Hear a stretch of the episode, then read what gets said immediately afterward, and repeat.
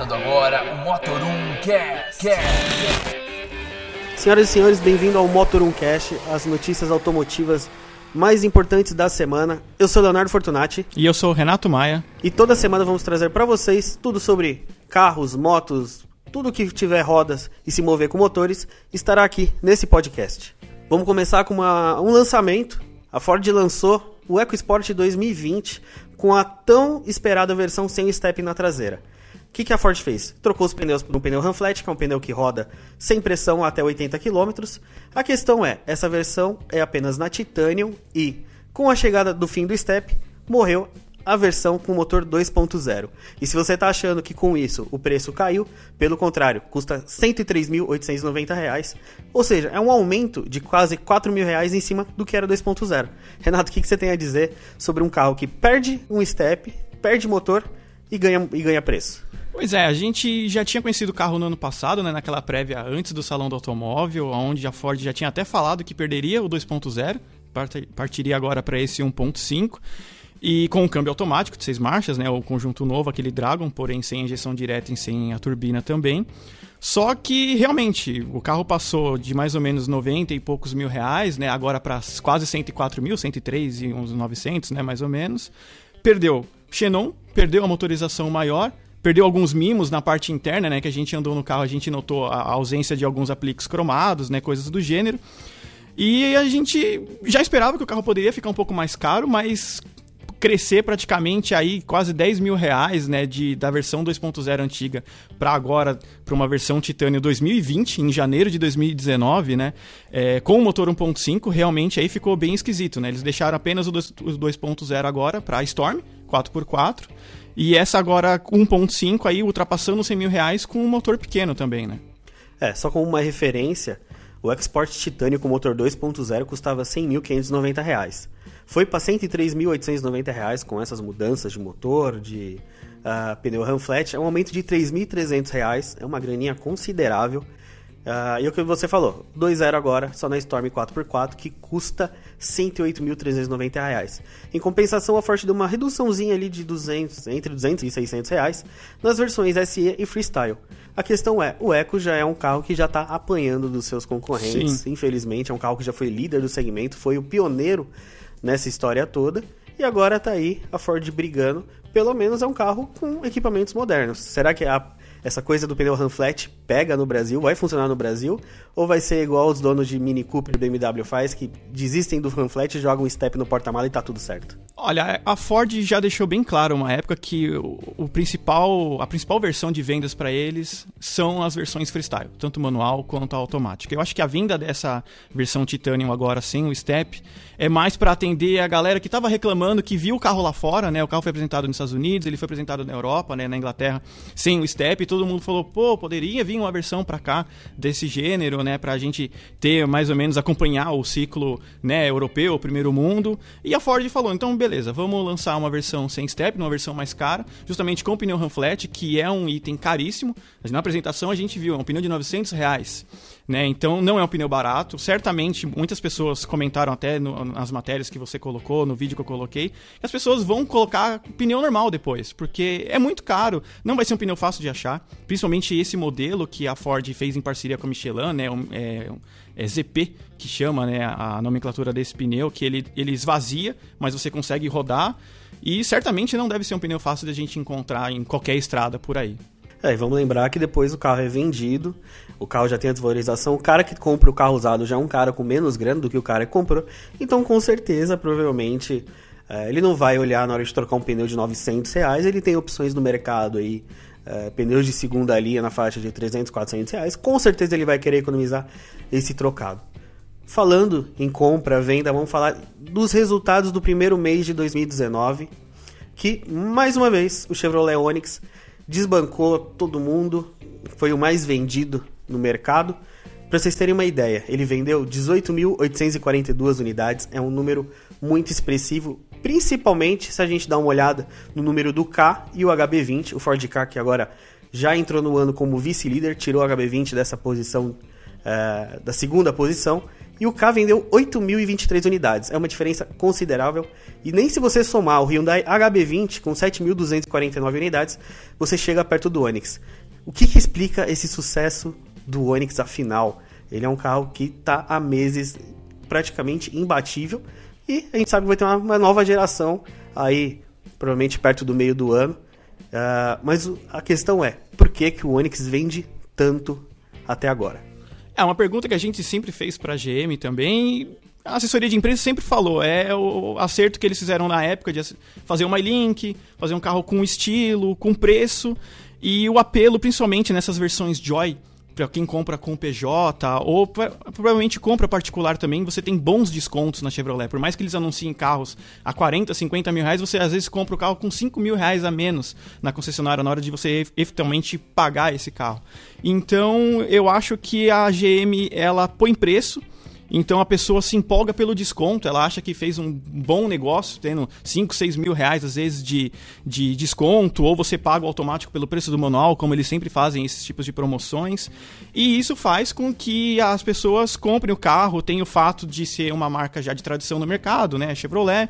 Mas mesmo assim, comparado ao K, são praticamente 10 mil unidades a mais né, em um mês só. Então, é impressionante o que a GM consegue fazer com essas vendas do, do Onix. O Prisma também vende muito bem, né? Praticamente é o sedã mais vendido hoje do mercado nacional também. É uma dupla aí que fica bem interessante. Fato é que agora a gente sabe que vai lançar os novos Prisma e Onix esse ano, uma plataforma maior, é um carro para concorrer mais com Argo, com Polo, né, com essa galera nova, com o próprio Yaris. E aí a gente vai descobrir agora o que a GM vai fazer também com essa atual linha né, do Onix. Reza a lenda aí que eles vão colocar a, a versão Joy com essa cara nova, né, e deixar realmente a nova plataforma para um carro totalmente diferente, né? É, o bom do Onix é que vai vir novos motores, uma nova plataforma, atualização para a GM, uma atualização necessária para a GM brigar com seus novos concorrentes. Aí o Polo é um carro de sucesso justamente por trazer uma motorização moderna, uma plataforma moderna. O consumidor brasileiro está mudando a cabeça, ele é um cara que tá, um, é um consumidor mais informado, é um consumidor que, tá, que procura já um produto mais moderno. Ele sabe que não está pagando barato no carro, então ele quer realmente de volta o que ele pagou em conforto, em tecnologia e principalmente em economia de combustível. Agora, outra senhora que continua aí numa liderança, Renato, é a estrada, hein? Sim. Essa daí tá difícil bater também. Nessa linha de comerciais leves, né, a, a Fiat sempre se deu muito bem com a estradinha, desbancou de longe a Saveiro.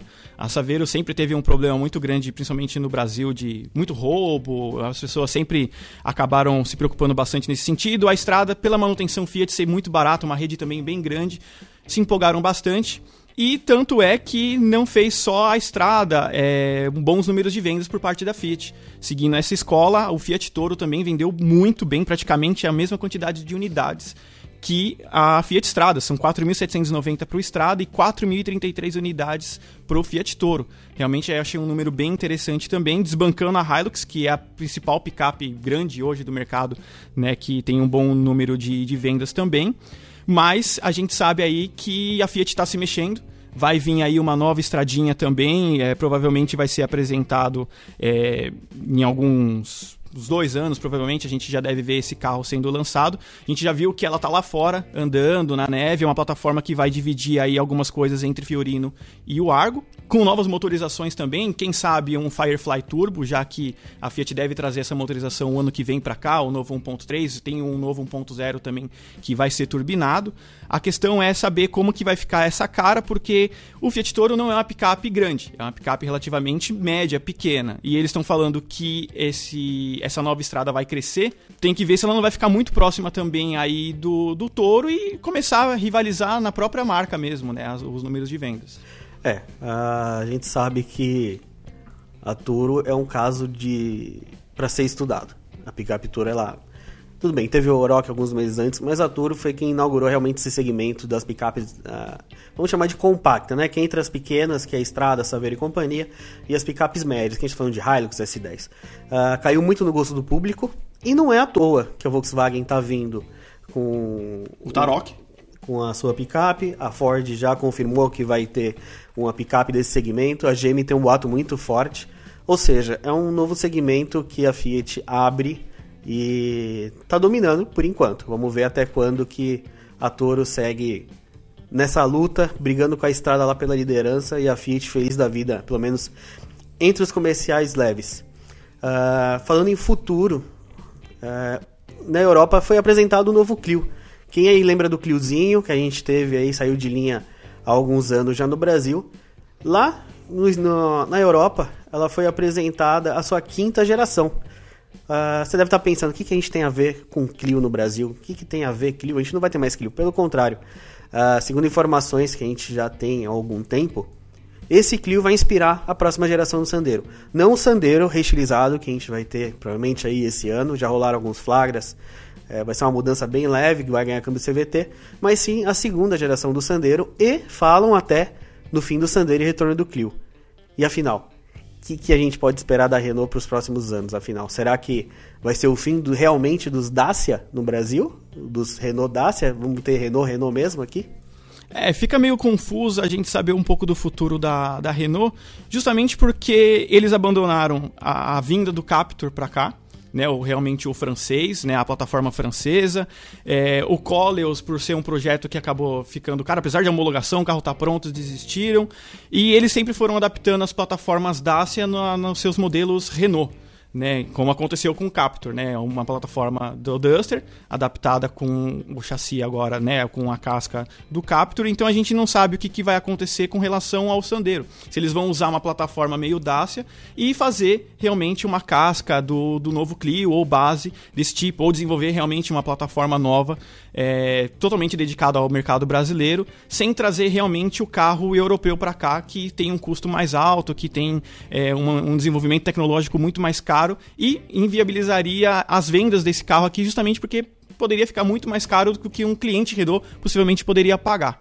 Então a gente tem que ficar de olho aí né, nessas próximas novidades que a Renault vai trazer, para a gente saber realmente como que vai ser a base desse novo Clio ou Sandero, né? Enfim, o que a gente vai descobrir aí, se eles vão continuar como o nome Sandero, que é um nome forte aqui no, no Brasil, ou se eles vão trazer realmente o nome Clio. O que às vezes eu acabo ficando confuso é o Clio ele morreu como um carro muito simples no Brasil. E lá fora o Clio ele foi crescendo, foi se tornando um carro mais segmentado. Então a gente fica em dúvida se eles vão é, renascer esse Clio como realmente um novo, um novo porte, um carro mais segmentado, ou se eles vão manter o nome Sandero, que já tem aí uma certa relevância aqui dentro. Só para vocês terem uma ideia do quão refinado ficou realmente esse Clio europeu, uh, entra lá no motor1.com é, tem uma reportagem bem legal do lançamento, tem bastante foto. E observando as fotos, primeiro, você percebe até elementos Mercedes-Benz no interior. Botão de vidro, botão de retrovisor, alguns botões de comando. É, é mais uma vez a Mercedes e a Renault fazendo uma parceria bem legal. É, cada uma colaborando com o que pode uma com a outra, que é uma tendência no mercado. E o Clio lá tem inclusive sistemas de condução semi-autônoma, né? Piloto automático adaptativo, é uma tendência que provavelmente a gente vai ver popularizado no Brasil em alguns anos. Vai ter uma central multimídia de 9.3 polegadas. É um Clio realmente, quem lembra do Cliozinho, como você falou, Renato, uh, o Clio aqui morreu, inclusive, como um carro barato abaixo do Sandero, era um carro extremamente barato de, de, de compra. É, chega a ser surpreendente ver o que ele se tornou na Europa. Vamos ver o que vai acontecer para os próximos anos. É, e eu confesso que estou mais curioso para ver essa reutilização do Sandero com câmbio CVT, no lugar daquele Easy R automatizado já bem complicado de trabalhar, do que pensar tão na frente. Vamos fazer uma pausa aqui nas notícias, vamos falar do que, que você pode encontrar em testes, avaliações, afinal. Uh, o que a gente mais gosta de fazer é andar nos lançamentos, é fazer uma boa avaliação para você que vai comprar seu carro, que está procurando um carro para comprar, que quer pelo menos conhecer o carro. Uh, essa semana lá no Motor 1 a gente fez um compara bem diferente. A gente comparou o Cactus com o Kicks, mas não o Cactus Kicks automático, manuais, para quem ainda gosta daquela sensação do pedalzinho da embreagem, do câmbio manual, num carrinho uh, e também barato, né? São carros aí na faixa dos 70 mil reais, é uma forma barata de você ter um SUV na garagem. Então, entra lá no motor1.com que tem esse comparativo bem legal. Uh, e já adianto que uh, o vencedor levou para um pacote de equipamentos muito mais completo, mas perdeu em alguns aspectos, principalmente em idade de motor. E você, Renato, o que, que lá no Falando de Carro você quer destacar pra gente? Olha, eu acho que vale a pena o pessoal conferir aí o vídeo que eu fiz contando as impressões e também todos os detalhes do SW4 Diamond, é a versão aí mais cara da, da picape, né, da, da versão fechada da Hilux. Realmente um, um modelo que impressionou.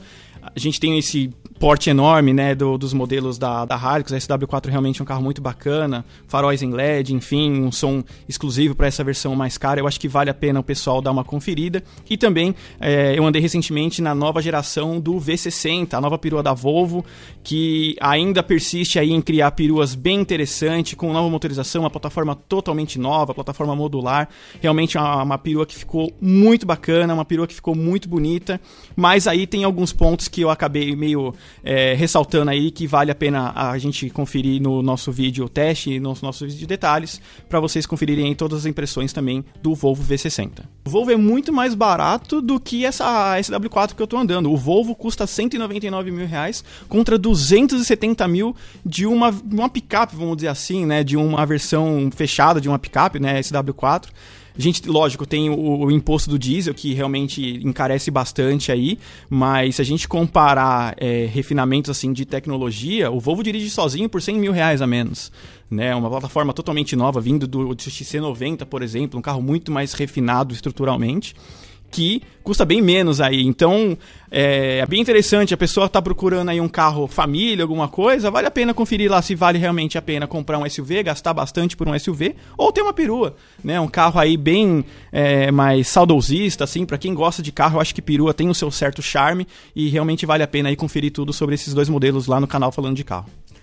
Bom, falando em compra, venda de carro, o comportamento do consumidor brasileiro está mudando para comprar carro. A gente não precisa mais de concessionárias gigantes, é isso, Renato? Eu não, não tô sabendo, não. O que, que aconteceu pois com a é. Volkswagen? É. A Volkswagen convidou a gente para conhecer a nova concessionária digital. É, por enquanto são 10 unidades, mas até em março eles devem expandir isso para toda a rede. É, você literalmente pode escolher o teu carro pela tela. Você chega na concessionária, tem um telão, você vai lá, você escolhe o carro que você quer, ou simplesmente você tá sem ideia, você chega lá e fala: Ah, eu quero um carro com motor, eu quero um carro com tecnologia, ou eu quero um carro com estilo. Você vai apertando, numerando por importâncias, e aí a própria, o próprio sistema da Volkswagen ele te sugere algumas opções. Ou um Jetta, ou um Tiguan, ou um Polo.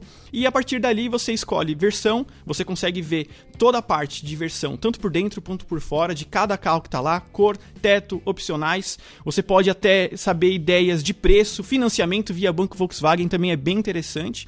E um outro ponto também é que você não consegue apenas é, ver por uma tela a, essa concessionária digital da Volkswagen também tem um serviço bem interessante com óculos VR, né, de realidade aumentada. Então você consegue colocar esse óculos e você literalmente entra no carro, você é, colocando o óculos, você está numa garagem da Volkswagen com todas as unidades. Então você para, você olha ali por alguns segundos, aí você vai para a parte interna. Lá na parte interna você tem alguns detalhes que eles ressaltam, então você vê parte da central multimídia, parte do painel de instrumentos, espaço interno, cada um puxando o que é mais forte em cada versão mas você consegue olhar tudo é, apenas com óculos 3D. Você vai olhando para cima, para baixo, você vai vendo tudo. O que é mais interessante também, no caso do Jetta, por exemplo, você tem as versões com iluminação ambiente, você consegue ir alterando isso pelo próprio óculos e vendo como que fica o carro no ambiente à noite também, bem interessante. A Volkswagen também fala que no futuro é, isso vai servir muito para clientes corporativos. Alguns concessionários podem agendar com alguns gerentes de grandes empresas e levar esse sistema diretamente para a pessoa ir lá conhecer. Ela não precisa nem ir até a concessionária escolher esse carro. Ela vai até a empresa e lá ela consegue é, conversar com a pessoa e mostrar todos os carros via uma tela e via um óculos VR também, que eu achei bem interessante. Isso é legal porque acaba diminuindo um custo é, operacional de uma concessionária. É, concessionária é algo muito caro. Primeiro você precisa de um lugar bem grande para você. Imagina você fazer um estoque, você ter um showroom com todos os modelos de uma marca. É um, é um custo bem alto. Uh, você tem um custo também uh, de pessoal, você tem um custo de diversas coisas, né? Você tem que sempre ter o carro na, disponível nas concessionárias. Imagina uma rede aí que tem 10, 15 concessionárias para comprar carro. Se ela fosse precisar comprar carro só para showroom, quantos carros ela teria que comprar? É um custo. A, a Fiat também já adotou essa plataforma de, de concessionária menorzinha. Tem uma ali na Avenida Paquembu da, da Fiat já com essa tecnologia. A Ford, se eu não me engano, também já entrou nessa, nessa onda das concessionárias é, digitais, virtuais, né? seja lá como eles vão chamar. Mas o mais legal é que foi o primeiro evento do ano com a aparição de Pablo Dissi, o presidente da Volkswagen. E ele é um cara que a gente gosta muito de conversar, é um cara bem acessível para a imprensa e ele falou bem dos planos da Volkswagen para esse ano, que a gente sabe que desde o ano passado está vindo com um investimento pesado para quem sabe se tornar líder de mercado, não com o modelo mais vendido, mas como a marca líder do mercado. Renato, você conversou mais com o Pablo, acho que você pode falar melhor pro pessoal aí. O que que nosso querido argentino falou? Pois é, a gente estava lá durante essa apresentação da concessionária digital e a gente começou a conversar um pouco mais de mercado com o Pablo, né? O Pablo de si. É, ele está bem otimista, segundo ele, com os sindicatos, com os banqueiros.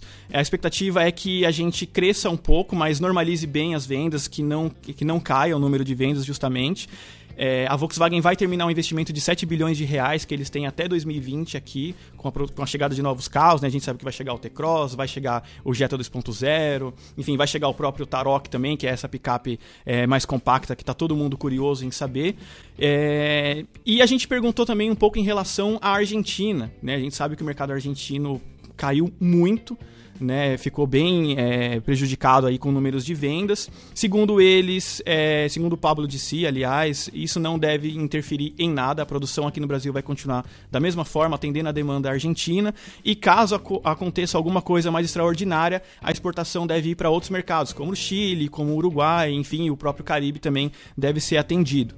É, a Volkswagen falou que após esse investimento de 7 bilhões até 2020, um novo ciclo deve começar também, com novos lançamentos aí no futuro, que eles ainda não falaram absolutamente nada, mas que há planos da Volkswagen continuar aí como, é, como essa retomada, né, com essa retomada de liderar o mercado.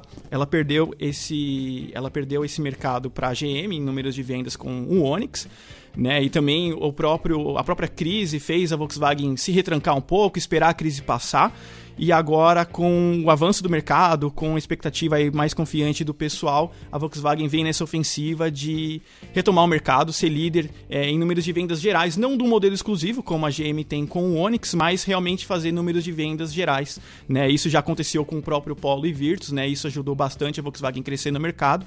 Então agora vem o T-Cross, que é um segmento de SUVs compactos que está todo mundo vindo. A Volkswagen, na minha opinião, demorou muito para lançar esse carro né? E eles se orgulham em falar que é o primeiro SUV é, produzido no Brasil, né, da Volkswagen.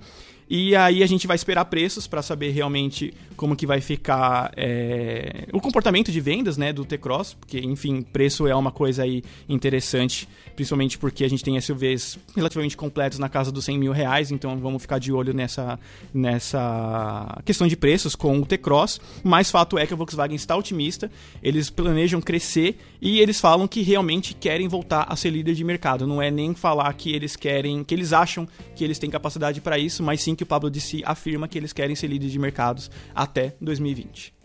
É, interessante do T-Cross que a gente já sabe alguns detalhes dele, né? Vai ser um SUV é, com motorização turbo, que poucos do segmento aí ah, podem ser comprados com motor turbo, no caso do T-Cross 1.0 e 1.4, vai ter um pacote tecnológico bem legal. A gente teve a oportunidade de dar uma, uma volta rápida com o carro ainda no, no ano passado, ainda com um protótipo uh, lá, lá em Capuava.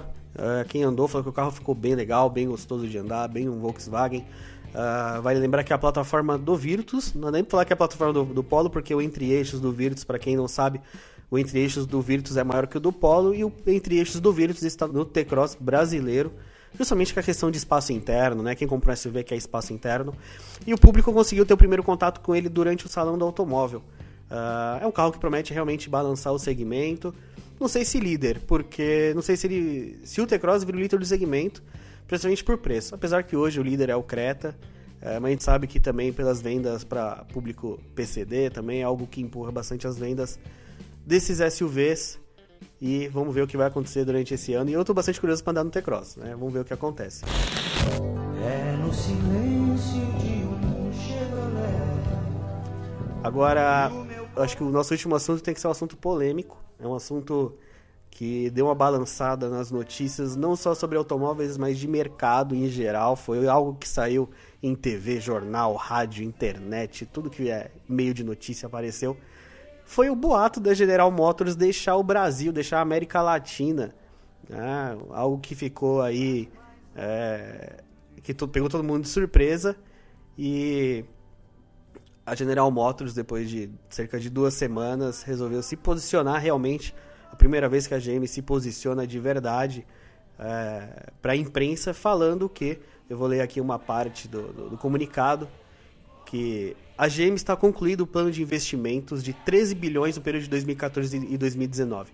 A gente sabe disso, a gente já foi algumas vezes em, em nas fábricas da General Motors pelo Brasil, é, inclusive para atualização, inclusive do próprio Onix e Prisma, né? Uma atualização em Gravataí, uma atualização em Joinville para produção dos novos motores turbo, é, até uma atualização em São Caetano, que é uma fábrica, uma das fábricas mais antigas do país, é, essa fábrica da General Motors em São Caetano do Sul. Uh, e pegou todo mundo de surpresa justamente por isso. A, a marca fala que está investindo 13 bilhões de reais no país e fala que não vai, não vai ficar, chega a ser estranho. Mas a GM falou que segue o comunicado. A GM está negociando condições de viabilidade para o novo e adicional investimento de 10 bilhões de reais no período de 2020 a 2024. Afinal, Renato, o que, que é esse essa coisa da GM? O que, que a GM está brigando tanto é, o que, que significa para a GM essa viabilidade? O que, que a GM está brigando?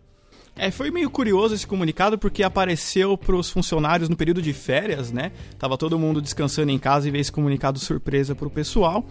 É, eu acho que um ponto aí relacionado a essa crise, vamos dizer assim, da Chevrolet, vem no que a gente comentou agora há pouco sobre os números de venda, a GM fazer bons descontos, e isso faz a, a marca lucrar menos. Né? Ela, vende, ela vende volume, só que ela vende um volume com lucro baixo muito, PC, é, muito PCD, você tem muito carro com isenção, você tem carros com PJ, no caso das picapes, né, feitas em São José dos Campos, e tudo isso faz a, a marca ter bons números de vendas, mas lucrar pouco, ter pouco retorno financeiro.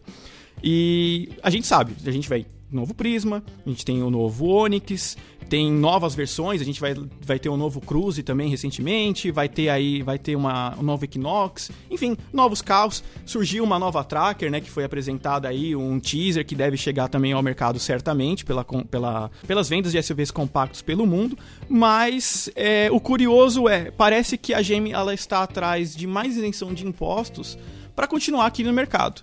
Né? A gente já teve a assinatura do Rota 2030, com uma isenção de impostos bem generosas para as montadoras também, mas fato é que parece aí que não é o suficiente ainda para a Chevrolet. Eles precisam de mais isenções aqui para investir ainda mais. Fato é, agora a gente vai descobrir se o governo, enfim, se alguém vai dar essa isenção de impostos ou se a Chevrolet vai parar com essa é, quantidade de descontos que eles fazem com os carros para poder lucrar mais e atender é, esse número de investimentos que eles querem aqui para lançar mais carros, né, até aí 2024, né? A expectativa é que a Chevrolet reformule praticamente 100% dessa linha até 2024 então ficou meio confuso. Eles anunciaram a saída, mas ao mesmo tempo eles anunciam investimentos. É, fato é que eu acho que isso parece mais um pouco aí mais de manobra para isenções de impostos aqui no Brasil e continuar ativo no mercado. Teve uma crise anos atrás que a planta de São José dos Campos quase foi fechada, né, pelas baixas vendas da S10 e da Trailblazer. Tanto é que a produção do antigo Classic saiu de lá e tinha ido para Argentina há um tempo. E fato que agora a gente não sabe como que vai ficar. Eles estão discutindo com sindicatos, eles estão discutindo também com o próprio governo para ver aí como que vai ficar o futuro da própria montadora aqui. Mas está todo mundo desconfiado, principalmente os funcionários que não sabem mais o que, o que esperar da montadora. Se realmente confiam na marca e em continuar aqui, ou se realmente eles estão aí com o pé atrás e pretendem sair num futuro aí. É, o que a gente sabe por enquanto é que a GM já fez propostas para sindicatos que foram negados. Né? Você tira algumas, alguns benefícios dos trabalhadores. É, e isso é uma, é uma redução de custo, afinal, benefício para trabalhador no Brasil tem um custo para as empresas grandes. É, a gente sabe que os sindicatos já negaram, já falaram: não, não vai rolar isso, vocês não vão fazer isso com a gente. É, a GM já negociou com o concessionário, já negociou com seus funcionários. É, a General Motors já foi até o, o, governo e também ouviu uma negativa. É, agora a questão é saber o que, que a General Motors realmente vai conseguir para viabilizar esse investimento de mais 10 bilhões de reais no país. Uh, e é o que você falou, Renato. A gente falou tanto do Onix, né? o Onix é o líder. Mas vale lembrar que os carros da GM que são líderes são carros, uh, entre aspas, populares. São carros que têm margem de lucros mais baixa. Esse é um dos por exemplo, para mim, que a FCA não está tão preocupada com o fato de é, não ser uma líder, de um Argo não ser o líder de vendas, de um Mob não ser um líder de vendas, mas o fato que a FCA vende bem, como a gente falou, vende bem a Toro, que é um produto rentável, e dentro da FCA ainda tem o Jeep Compass e o Jeep Renegade, dois SUVs que vendem muito, com uma margem de lucro saudável para a concessionária para eles. Então a, General Motors tem na mão é, um novo Prisma e um novo Onix, são carros que provavelmente vão vir com preços acima do que a gente conhece hoje. Dificilmente a gente vai ver um Prisma e um Onix no mesmo preço que a gente tem hoje. Principalmente quem sabe que o carro vai crescer, vai ser um carro que vai é, ganhar tecnologia.